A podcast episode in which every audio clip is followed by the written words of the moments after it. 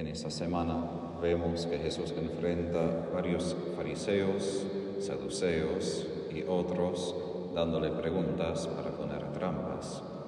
Hoy tenemos un escriba que parece que es bastante sincero en su pregunta y Jesús que da la respuesta por nosotros famosa en el sentido como cristianos lo tomamos como fundamento de nuestra moralidad, amar a, a Dios y al prójimo, los dos mandamientos más importantes. Pero si indagamos un poco más en lo que Jesús quiere decir, no es tan fácil cumplir con esos dos mandamientos. Cuando Jesús comienza el mandamiento de amor a Dios, primero repite la primera parte de lo que es el Shema. Es la primera palabra en hebreo de Deuteronomio, Moisés habla a su pueblo diciendo, escucha Israel, el Señor es tu Dios, el único Dios. Esa idea es bien importante porque todo lo que sigue supone que Dios es único.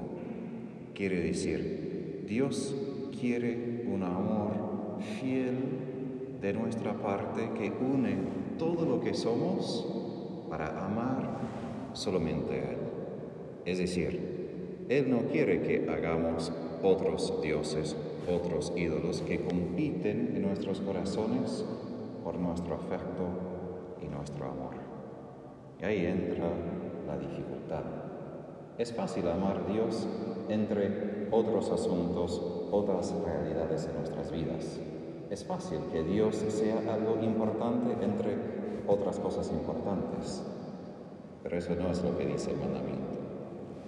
El Señor es el único Dios. Él exige una lealtad de nuestra parte que supera todo, todos los otros amores que tenemos. Y ahí entra algo que escribió C.S. Lewis en un libro. Muchas veces no es que amamos a los demás demasiado. Debemos amar a nuestro prójimo, debemos amar a los demás. Pero el problema consiste en eso. Amamos a Dios demasiado poquito en comparación con esto. Es decir, si miramos los afectos de nuestros corazones, emociones, a dónde va el corazón inmediatamente, espontáneamente, muchas veces nuestras reacciones espontáneas son mucho más fuertes por personas humanas, realidades sensibles, que para Él. Eso no es una condena, estamos en algún sentido de desventaja porque Dios es espíritu. Aun si Jesús se encarnó, tenemos a Él detrás del velo del sacramento. No podemos verlo directamente, solamente a través de la fe. Pero ese mandamiento es fundamental porque si no tengo a Dios como primero, no puedo fingir que puedo amar bien a mi prójimo. Y eso es la gran mentira de nuestro tiempo, que todos queremos amar uno a otro, pero Dios no tanto es importante. Si uno ama a Dios o no, no cambia nada básicamente por la vida humana en nuestra vida cotidiana. Y eso no es verdad.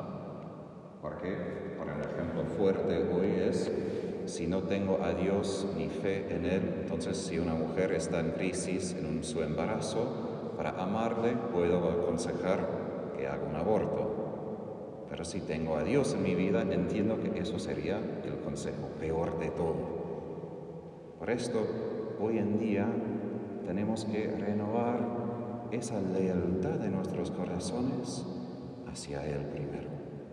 Para que si mi corazón, mis afectos, todo lo que soy no sea centrado en Él, todo el resto se desubica, pierde su lugar, su dirección, y ahí todo se desordena. Eso es lo que pasó con el pecado original. Quitando de Dios, de entre el medio, de todo, ahí todos nuestros vínculos con los demás, entre varón y mujer, entre los demás, se pierde, se corrompe desde adentro. ¿Cómo podemos tener tal amor? Y aquí la razón que hice, estoy haciendo una misa votiva del Espíritu Santo. Dios solo puede exigir ese amor de nosotros porque es el mismo amor que Él da a nosotros. Cuando hablamos del amor de Dios no estamos hablando solo de sentimientos o experiencias. El amor de Dios en persona es el Espíritu Santo.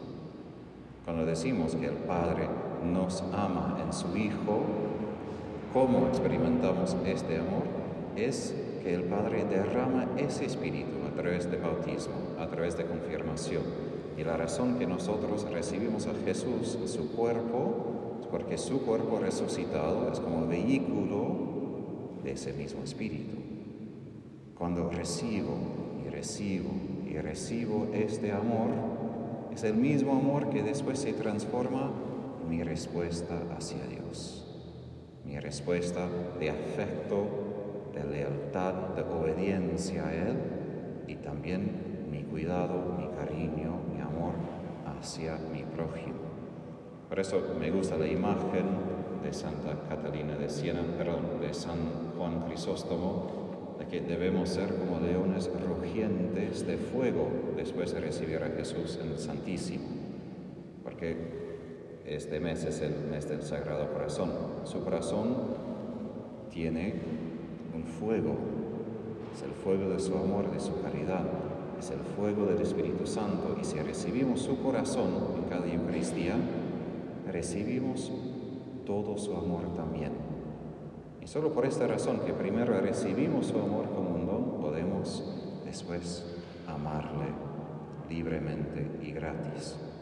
Ahora, en la primera lectura tenemos para mí algo casi cómico. No se lee porque hoy se juntan varios capítulos a resumir mucho contenido en poco tiempo. Pero Raguel, el padre de Sara, aun si él dice el Señor intervendrá en favor de ustedes. Poco después dice a su siervo, excave una tumba por acaso que Tobías se muera esta noche. Aparentemente no tiene tanta confianza que el Señor hará nada en favor de Tobías y Sara. Y vemos la tristeza de los dos. Tobías, que entiende eso antes en su conversación con Rafael, entiende la gravedad de esto, Sara que empieza a llorar cuando ve a Tobías que puede morir. Pero esta vez, ¿qué pasa? Este demonio Asmodeo no quita la vida, sino se va.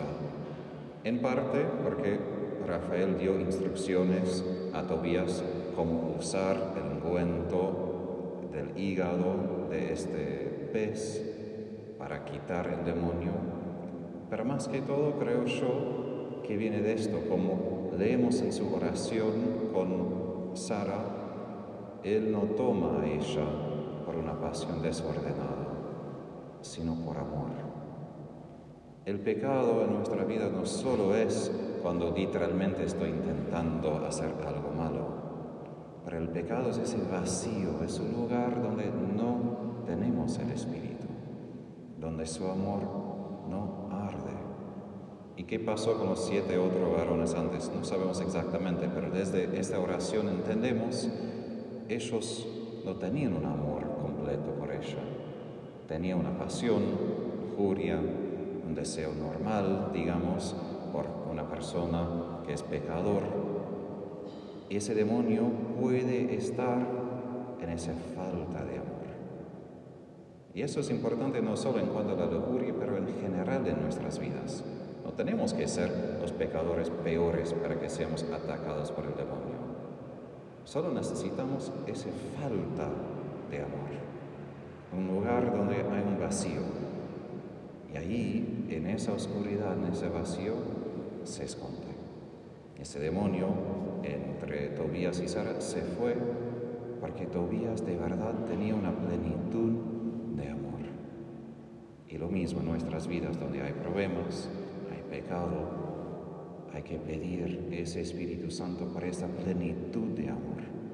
Porque solo cuando está completamente presente, ahí desaparecen el pecado, demonio, muerte, tristeza.